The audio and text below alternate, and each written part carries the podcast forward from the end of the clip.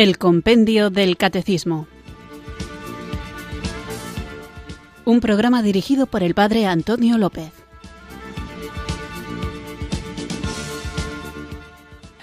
Muy buenas tardes, queridos oyentes de Radio María. Recibid un cariñoso saludo desde Irurzun, en Navarra, quienes sintonizáis una tarde más esta radio que cambia vidas, esta emisora de la Virgen, Radio María, para escuchar el Compendio del Catecismo, nuestro espacio diario de formación católica en el que queremos conocer a fondo la fe que estamos llamados a vivir y en esta vivencia, en esta obediencia a Jesús y al estilo de vida que Él nos marca y que con su gracia nos ayuda a llevar a cabo, tenemos también la misión de compartir este don que hemos recibido y en el compartir nos toparemos muchas veces por el camino con gente que tiene distintos conceptos de quién es Dios, de cómo se ha revelado, de qué es la Iglesia, de qué es lo que la Iglesia cree y por eso es importante que sepamos también defender aquello en lo que creemos, aquello que amamos, aquello que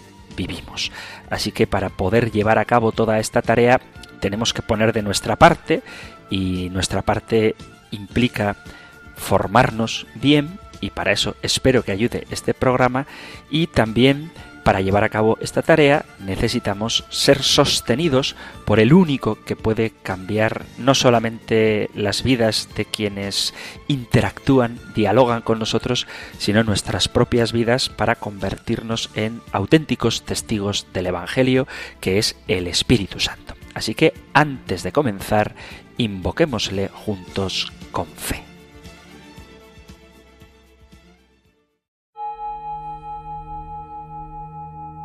Ven Espíritu, ven Espíritu, ven Espíritu.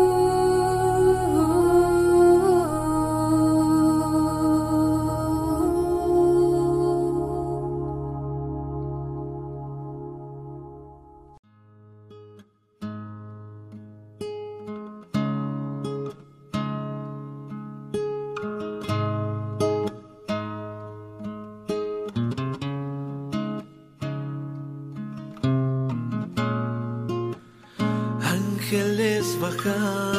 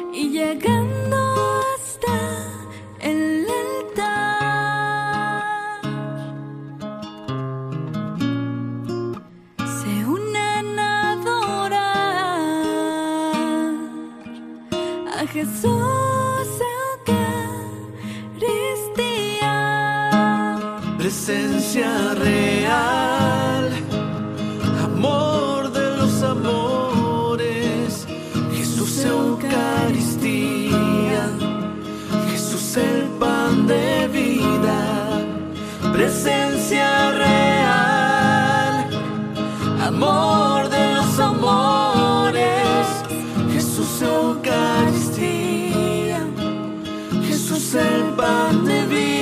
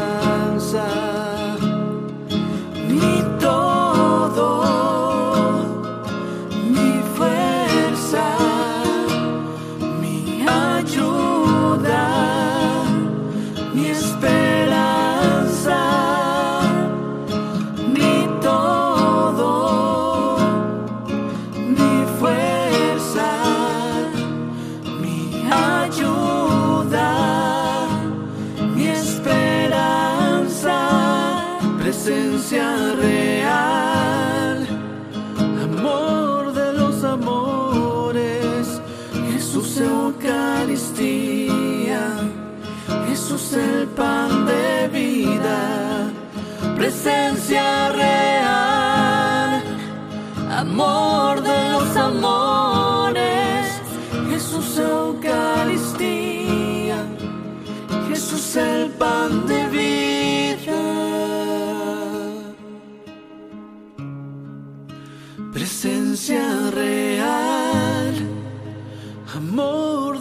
amores, Jesús Eucaristía, Jesús el pan de vida, presencia real, amor de los amores, Jesús Eucaristía, Jesús el pan de vida.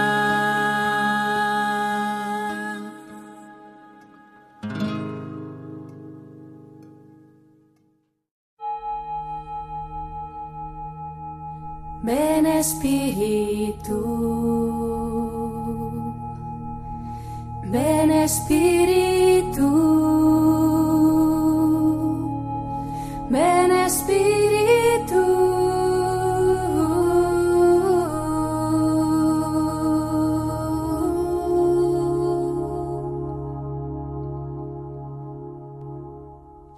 Hemos invocado al Espíritu Santo con este canto que me gusta muchísimo y que nunca falta en mi grupo de alabanza con exposición del Santísimo, que es Jesús Eucaristía. Todos nos unimos a adorar a aquel que está realmente presente en el Santísimo Sacramento del altar. Y es que de lo que estamos hablando en estos últimos programas es precisamente del sacramento de la Eucaristía.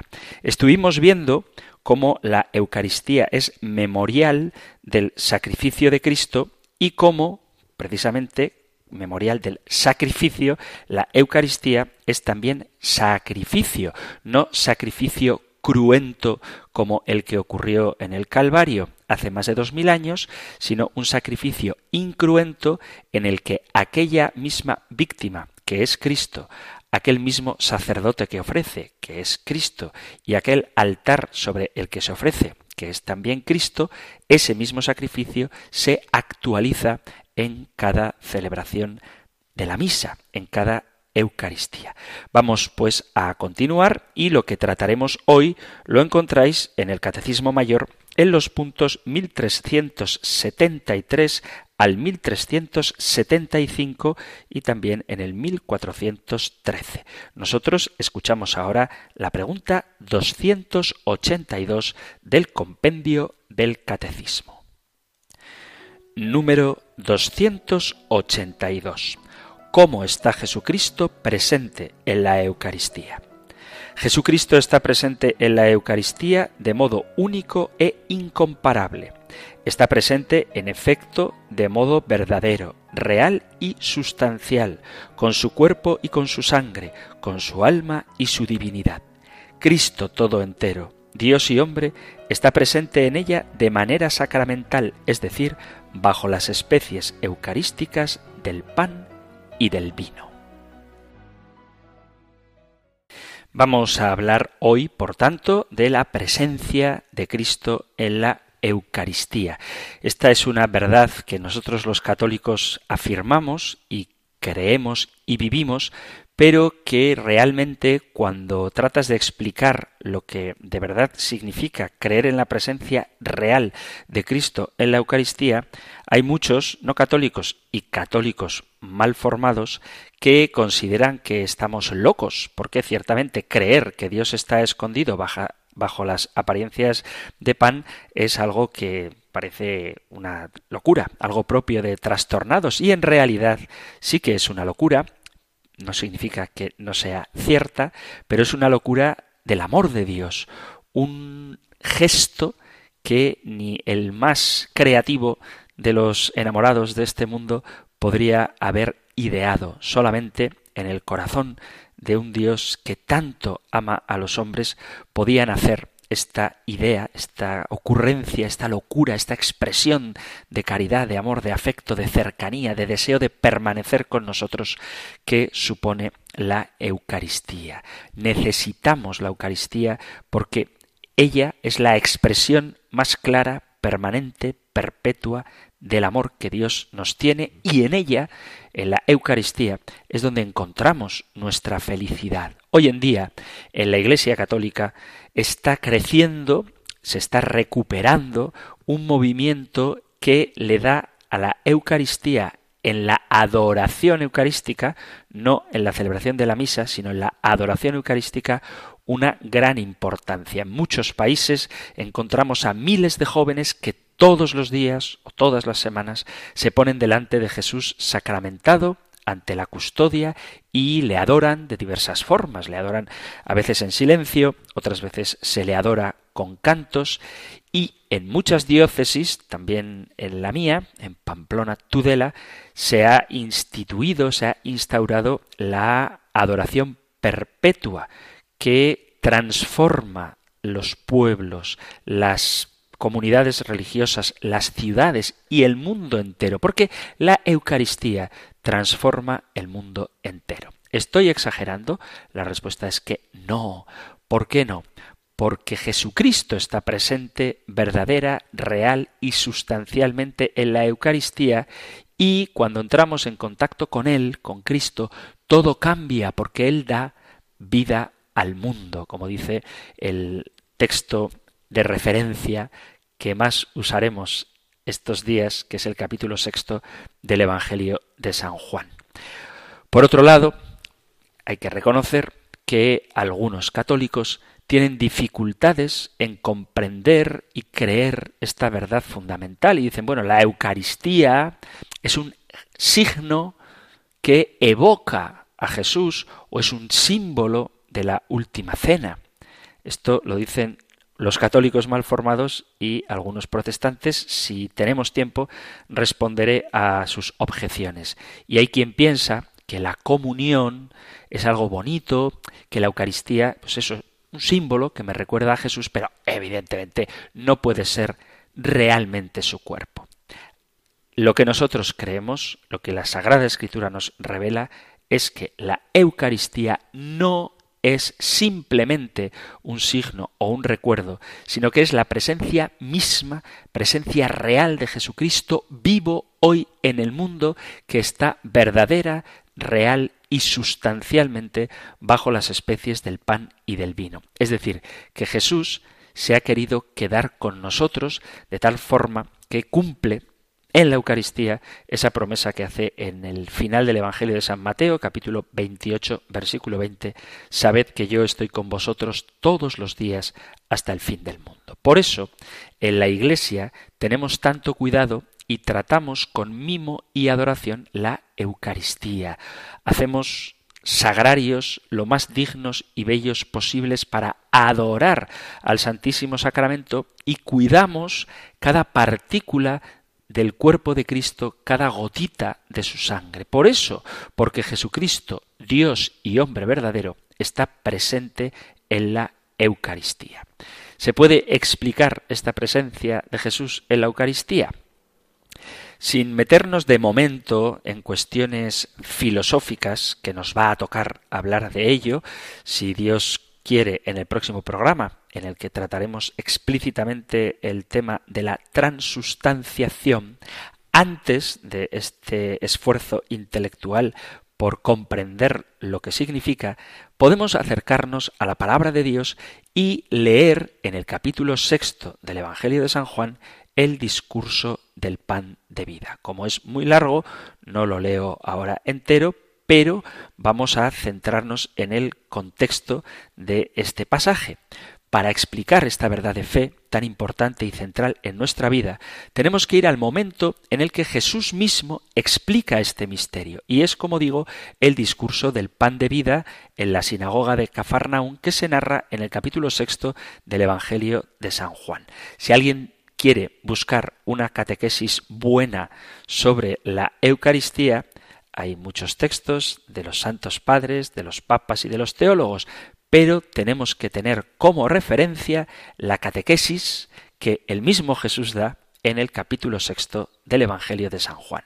Jesús, después de haber multiplicado los cinco panes y los dos peces para alimentar a más de cinco mil hombres, se encuentra con que le quieren hacer rey, le quieren hacer Mesías rey.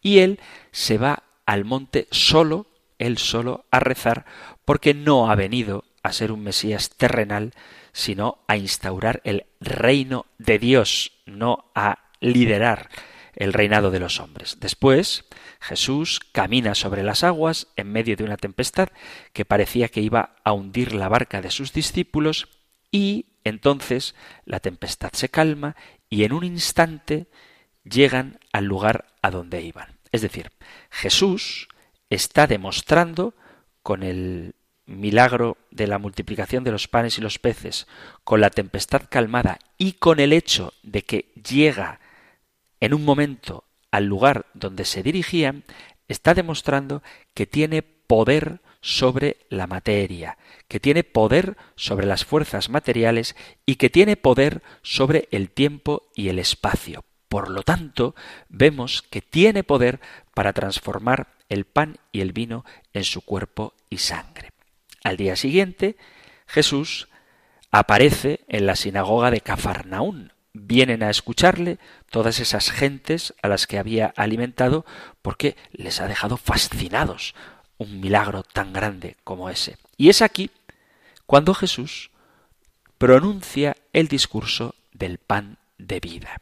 Jesús sabía que la gente venía a él no porque creyeran en él, sino porque querían más panes y más peces. Y les dice, buscad no el alimento que perece, sino el alimento que perdura hasta la vida eterna, el que os dará el Hijo del Hombre. Estamos en el capítulo sexto de San Juan, versículo 26. La gente intenta minusvalorar lo que ha hecho Jesús, recordando cómo Moisés les dio pan del cielo a los israelitas durante cuarenta años cuando peregrinaban por en medio del desierto. Pero Jesús les recuerda que no es Moisés quien les dio pan del cielo, sino que es el Padre el que da el verdadero pan del cielo y es quien da la vida al mundo. Y especifica, versículo 35, capítulo 6 del Evangelio de San Juan, versículo 35. Yo soy el pan de vida. El que viene a mí no tendrá hambre, y el que cree en mí no tendrá nunca sed. Los judíos entonces comienzan a murmurar de él pensando que está loco. ¿Cómo puede decir que ha bajado del cielo y que comamos su carne? Esto es una locura. Pero Jesús dice otra vez, yo soy el pan vivo que ha bajado del cielo. Si alguno come este pan, vivirá para siempre, y el pan que yo daré es mi carne para la vida del mundo, versículo 51. Ahora los judíos ya no murmuran, sino que discuten y se preguntan cómo puede éste a darnos de comer su carne.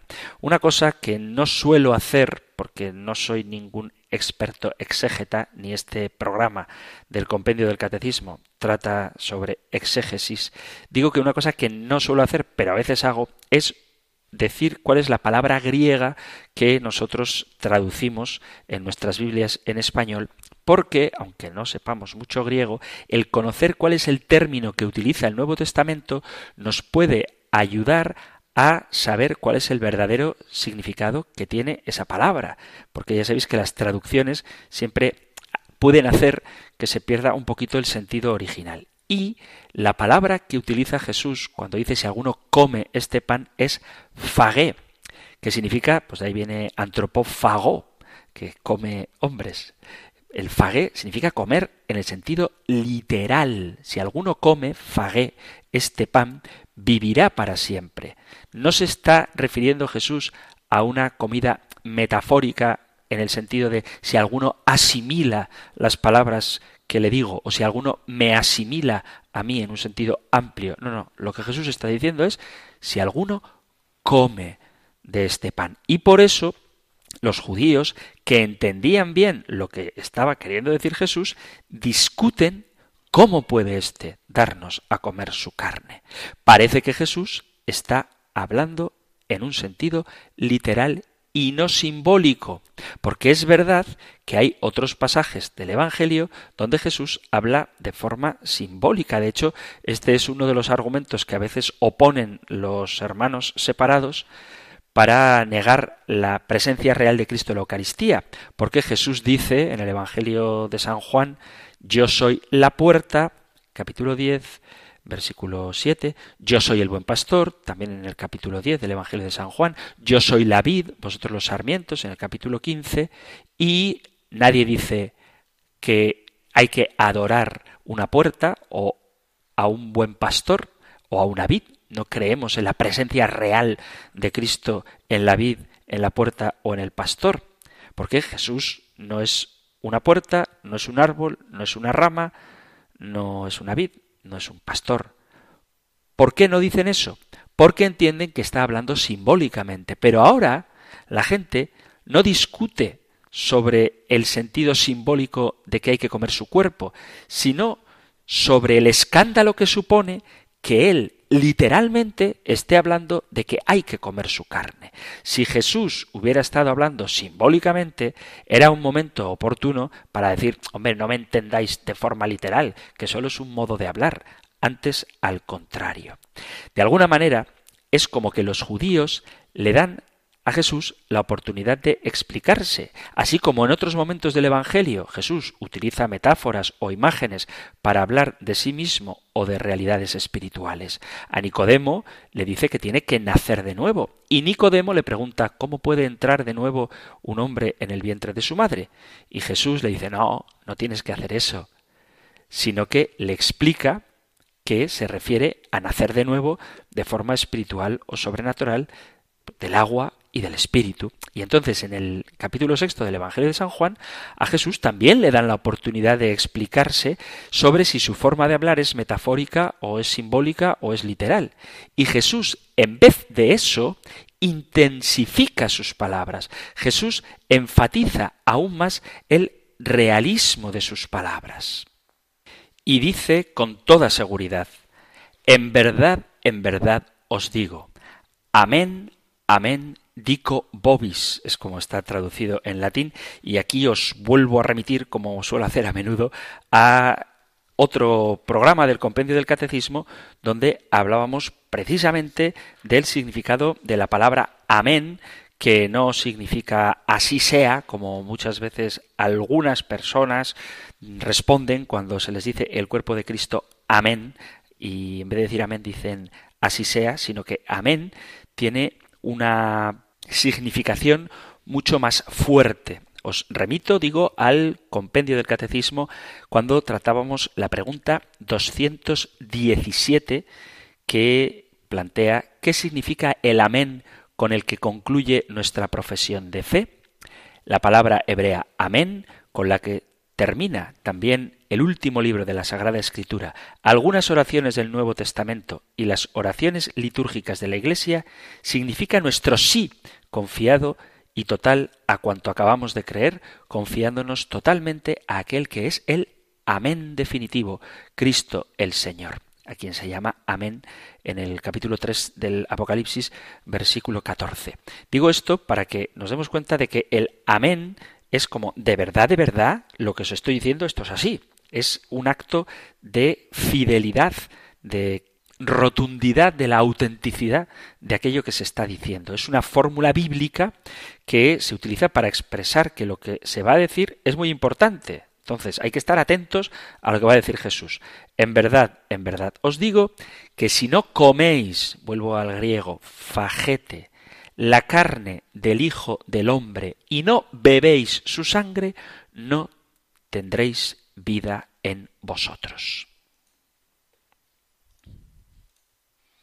Y es interesante notar un detalle. El verbo en griego que utiliza Jesús hasta ahora para hablar es el verbo fagein, que significa comer así en general, de la forma humana en la que comemos. Pero, a partir de ahora, en vez de relajar ese comentario, en vez de hablar de la palabra comer en un sentido abstracto, enfatiza la realidad de lo que está diciendo y utiliza otro verbo en griego que es el verbo trogon.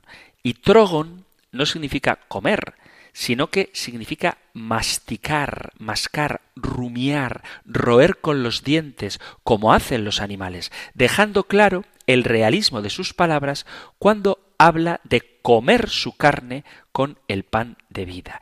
Y utilizando este verbo, trogon, dice otra vez, el que come, pero ya no dice fajé, sino trogo, el que come mi carne, el que roe, el que ruñe con los dientes mi carne y bebe mi sangre, tiene vida eterna y yo lo resucitaré en el último día, porque mi carne es verdadera comida y mi sangre es verdadera bebida.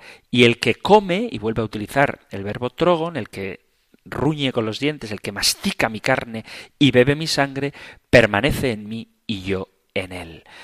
Capítulo sexto del Evangelio de San Juan, versículo 54. Es decir, que Jesús cuando la gente discute cómo puede éste darnos a comer su carne, en vez de suavizar el sentido de comer, lo que hace es enfatizarlo cada vez más, intensificarlo en el realismo de su lenguaje y les dice que deben comer, rumiar, masticar su carne y beber su sangre para tener vida eterna.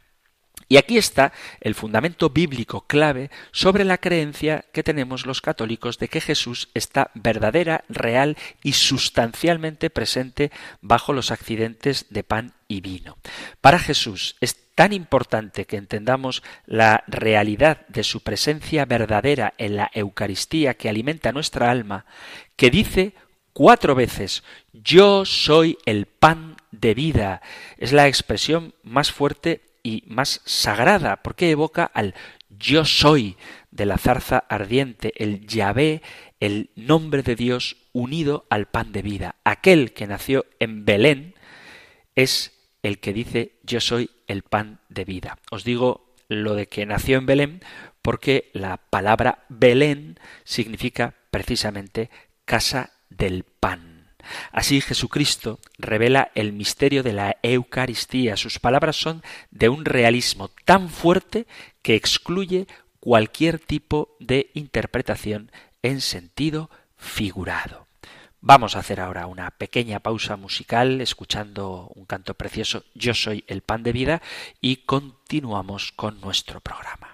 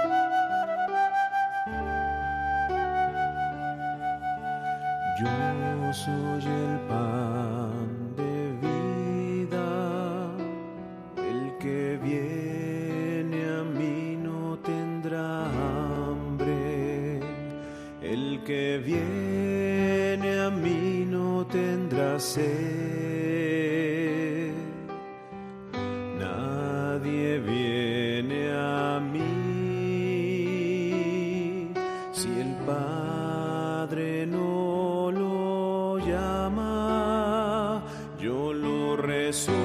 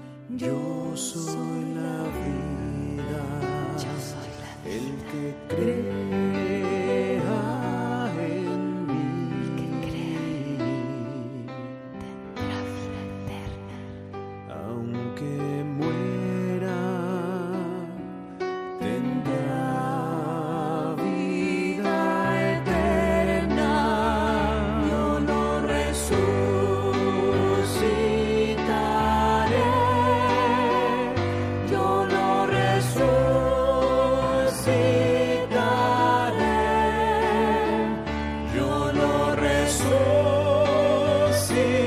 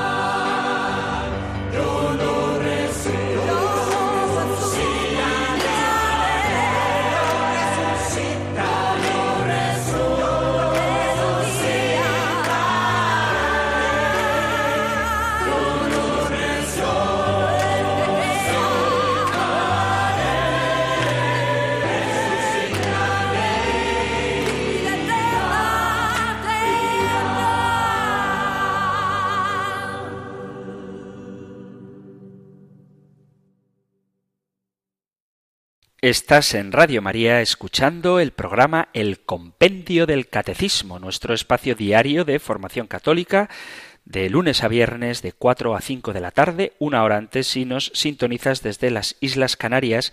Y hoy estamos con la pregunta 282. ¿Cómo está Jesucristo presente en la Eucaristía? Jesucristo, dice el compendio del Catecismo, está presente en la Eucaristía de modo único e incomparable.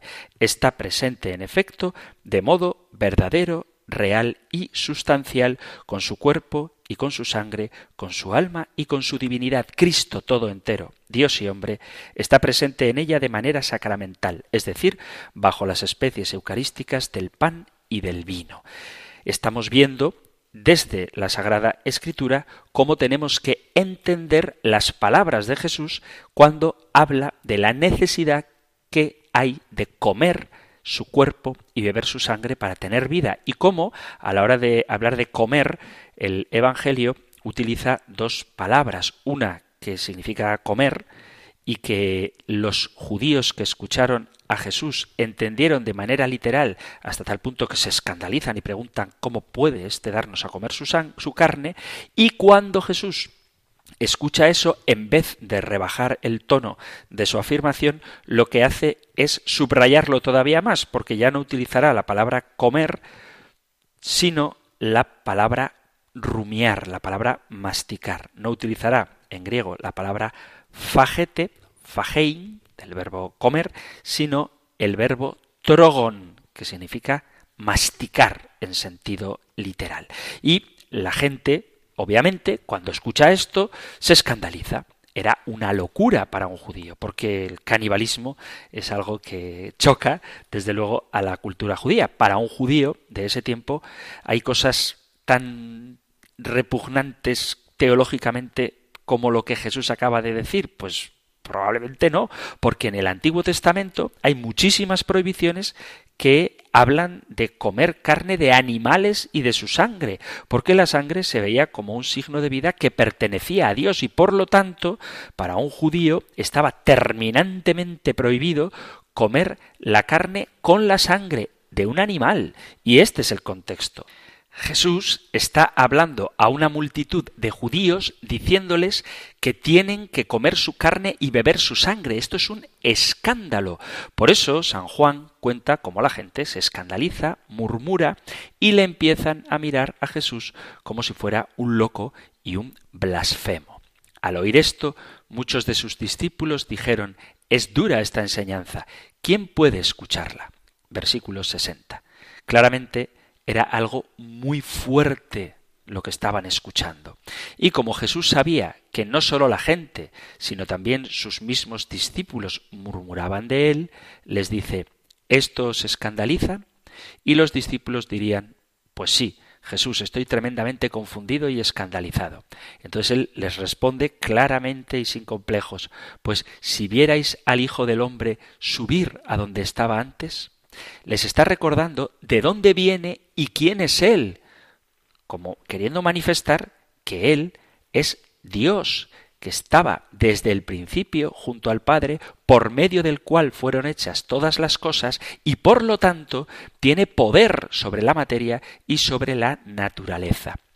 Y les explica que al decir comer su carne no deben entenderlo sólo de modo material porque habla de su misma carne y de su humanidad resucitada y glorificada, sino que está hablando de su carne viviente y vivificada por el Espíritu. Y les dice, versículo 63, el Espíritu es el que da vida, la carne no sirve para nada. El pan que les promete es la carne del Dios hombre vivificada por el Espíritu que da vida. Es decir, el modo de presencia de Jesucristo en la Eucaristía es con su cuerpo glorioso, con su cuerpo resucitado, con su cuerpo, si queréis, espiritualizado. Pero, dice el Evangelio, capítulo 6, versículo 66, este es fácil de recordar, el 666 del Evangelio de San Juan, es que, como resultado de esto, muchos discípulos se echaron atrás y ya no andaban con él. Es la primera vez en el Evangelio en la que sus discípulos, no confundir discípulos con apóstoles, dejan de seguir a Jesús y es precisamente cuando enseña sobre la Eucaristía. Es una lástima ver cómo muchas personas también hoy se alejan y dejan de seguir a Jesús. Y Jesús no les dice, ay, perdón, que me he pasado, que no quería decir tanto, volved, por favor, que ya me corrijo. No dice eso, sino que les dice, ¿también vosotros queréis marcharos? Es decir, que Jesús está pidiendo un acto de fe, porque sabe que la Eucaristía, la fe en la presencia real del cuerpo glorioso, vivificado por el Espíritu resucitado de Jesucristo en el Santísimo Sacramento del altar, es algo esencial. La pregunta que surge de manera natural, espontánea, es cómo se puede dar esta conversión sustancial del pan y del vino en el cuerpo y la sangre de Jesús. Pues el concilio de Trento enseñó que Jesucristo se hace presente en la Eucaristía vir verborum, por la fuerza de las palabras. Y el catecismo nos enseña que esta conversión se realiza por el poder de la palabra de Jesús y del Espíritu Santo. Pensemos en el poder que tiene una palabra. Nuestras palabras pueden tener mucho poder, con las palabras describimos las cosas, pero también las palabras producen un efecto sobre la realidad, no solo la describen. No estoy queriendo ahora apoyar ideas tan absurdas como la del famoso, tristemente famoso libro El secreto. Pero si una persona que quieres, tus padres, un maestro, dice algo a ti o sobre ti bueno o malo, esto de alguna manera influencia en tu vida y cambia tu forma de entender las cosas y de entenderte a ti mismo. Tenemos que tener, este sería otro tema para cuestiones más de moral, el poder que tiene la palabra que ejerce sobre los demás y sobre todo la palabra que una persona con autoridad ejerce sobre nosotros. Y eso mismo lo vemos en la palabra que dice una persona con autoridad en el mundo social. Si un policía te dice que estás detenido, pues estás detenido. Si te lo digo yo, pues te ríes y no causa ningún efecto. Pero si alguien con autoridad, si un agente de la ley, un guardia civil, te dice estás detenido, te guste o no, creas en ello o no, esas palabras tienen un efecto y realmente estás detenido porque sus palabras tienen el poder de cambiar la realidad. Cuando un juez te declara culpable, te condena, sus palabras tienen un efecto y cambian la realidad. Y es que has perdido, si tu condena es de cárcel, el derecho a la libertad, algunos aspectos de la libertad, libertad de movimiento. Es decir, que nuestras palabras humanas pueden no sólo describir la realidad, sino cambiar la realidad. Y ahora llevemos este ejemplo a las palabras dichas por Dios, a la palabra de Dios, a la palabra de Dios que se hace carne. Decimos que Dios pronuncia su palabra y que da el ser a las cosas. Así es como lo relata el Génesis. Y esto es algo muy profundo. Dice el Génesis al principio que dijo Dios, haya luz y hubo luz. Dice Dios, haya un firmamento y hubo un cielo. Dice Dios, produzca la tierra sus frutos y hubo vida. Es decir, Dios crea y hace las cosas mediante su palabra. ¿Quién es Jesús?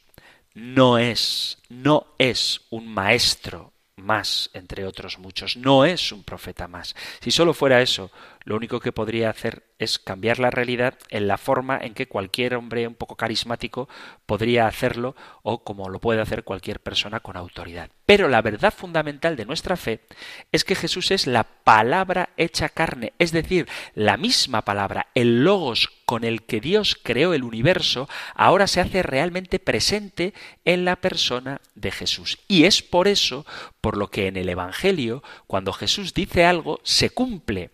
Es una realidad, se cambia esa realidad al instante. Por ejemplo, cuando dice a la hija de Jairo, Talita Kumi, niña, levántate, y la niña se levanta, porque las palabras de Jesús no sólo describen algo, sino que afectan a la realidad. Cuando le dice a Lázaro, sal fuera, un hombre muerto vuelve a la vida, porque las palabras de Jesús transforman la realidad. O cuando le dice a un paralítico, a un paralítico, no, a un hombre que tiene una mano que no puede mover, le dice que la mueva, ese mandato de la palabra de Jesús, hace realidad y la transforma como cuando perdona los pecados, dice, tus pecados son perdonados y por el poder de su palabra, por el poder de aquel que está pronunciando esas palabras, lo que dice se realiza. Porque Jesucristo es la palabra de Dios y por lo tanto, cuando Él habla, no solamente describe la realidad, sino que hace lo que dice. Lo mismo que en el libro del Génesis las cosas empezaron a existir cuando Dios pronunció una palabra trayéndoles de la nada a la existencia. Además, en la noche antes de morir, Jesús celebró la última cena, que fue un acontecimiento, como ya vimos, muy especial con sus discípulos. Les amó hasta el extremo. Tomó un trozo de pan sin fermentar, propio de la Pascua judía, y dijo sobre el pan, tomad, comed, esto es mi cuerpo. Mateo 26, 26. Y luego tomó la copa de vino, dio gracias y se lo dio diciendo, bebed todos, porque esta es mi sangre de la alianza. El que dice estas palabras es Jesús, y por ser Él quien es, la palabra de Dios hecha carne, sus palabras tienen el poder de transformar la realidad en su nivel más fundamental y esencial. Jesús se identifica con el pan y el vino ofrecidos. Así como Dios habló su palabra para darnos la vida, para traernos a la existencia, Así Jesús pronuncia su palabra, Jesús que es Dios, y se hace presente bajo las apariencias del pan y vino. Esto es mi cuerpo, esta es mi sangre. Mientras que permanecen las apariencias del pan y del vino, toda la sustancia, su realidad más profunda y fundamental, cambian y se transforman en la sustancia del cuerpo y de la sangre de Jesús. Y a esto nosotros lo llamamos transustanciación. Hablaremos de ello en el próximo programa. El fundamento de esta realidad la da el mismo Jesús en el capítulo sexto de San Juan, en el discurso del pan de vida. Y la explicación de esta conversión está en el poder de la palabra de Dios y del Espíritu Santo presente en Jesús y que pronuncia en la última cena, esto es mi cuerpo, que es sin duda el versículo de la Biblia que más se ha citado en toda la historia porque se repite en cada misa. Jesús no dice esto es un símbolo o esto es un signo o esto representa mi cuerpo, sino que dice esto es mi cuerpo, esta es mi sangre. Pero aquí no termina la cosa porque el mismo Jesús dice en la última cena a la iglesia, reunida en torno a él, a los apóstoles, haced esto en memoria mía. Capítulo 22 del Evangelio de San Lucas, versículo 19. Y para realizar este mandato es necesario que diera poder a los apóstoles y a sus sucesores para renovar ese sacrificio, como lo demuestra San Pablo cuando después de recordar lo que hizo Jesús en la última cena, dice, Cada vez que coméis de este pan y bebéis de este cáliz, anunciáis la muerte del Señor hasta que vuelva. Primera carta a Corintios, este capítulo ya os lo tenéis que saber de memoria, capítulo 11, versículo 26. Además sabemos que lo que hacían los primeros cristianos, según nos relatan los hechos de los apóstoles, era la fracción del pan. ¿Qué es lo que pasa en misa cuando el sacerdote pronuncia las palabras esto es mi cuerpo y esto es mi sangre? No habla con sus propias palabras, sino que en la consagración el sacerdote actúa en la persona de Cristo.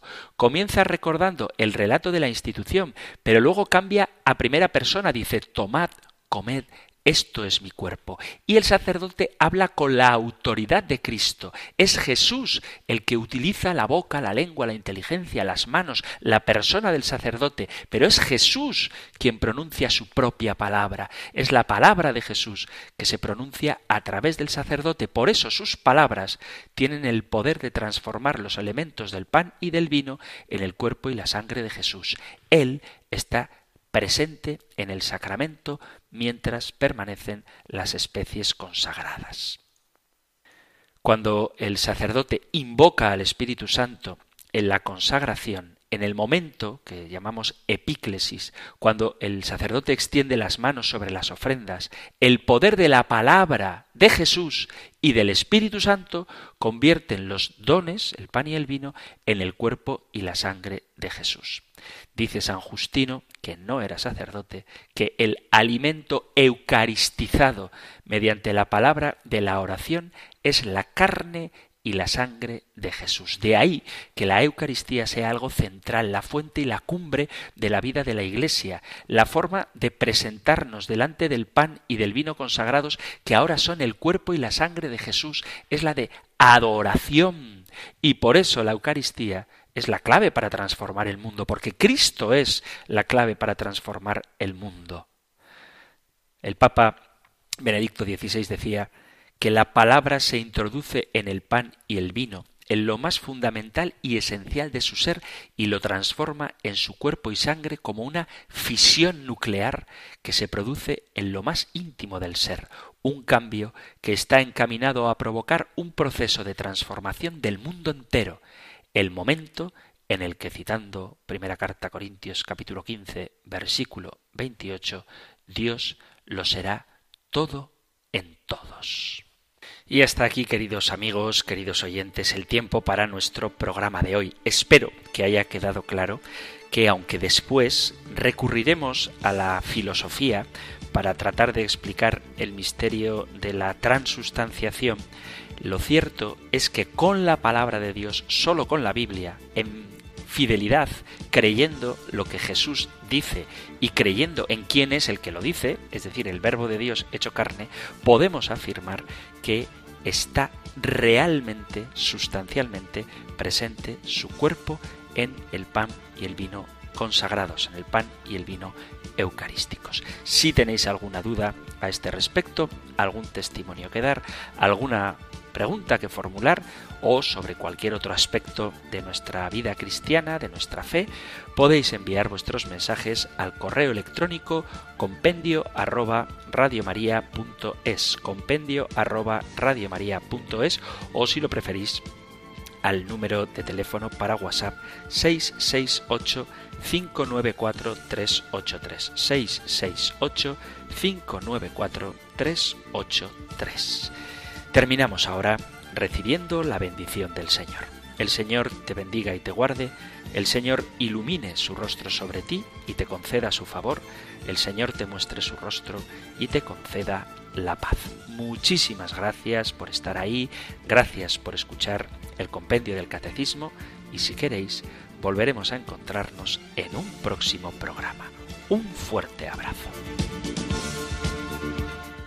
El Compendio del Catecismo. Un programa dirigido por el Padre Antonio López.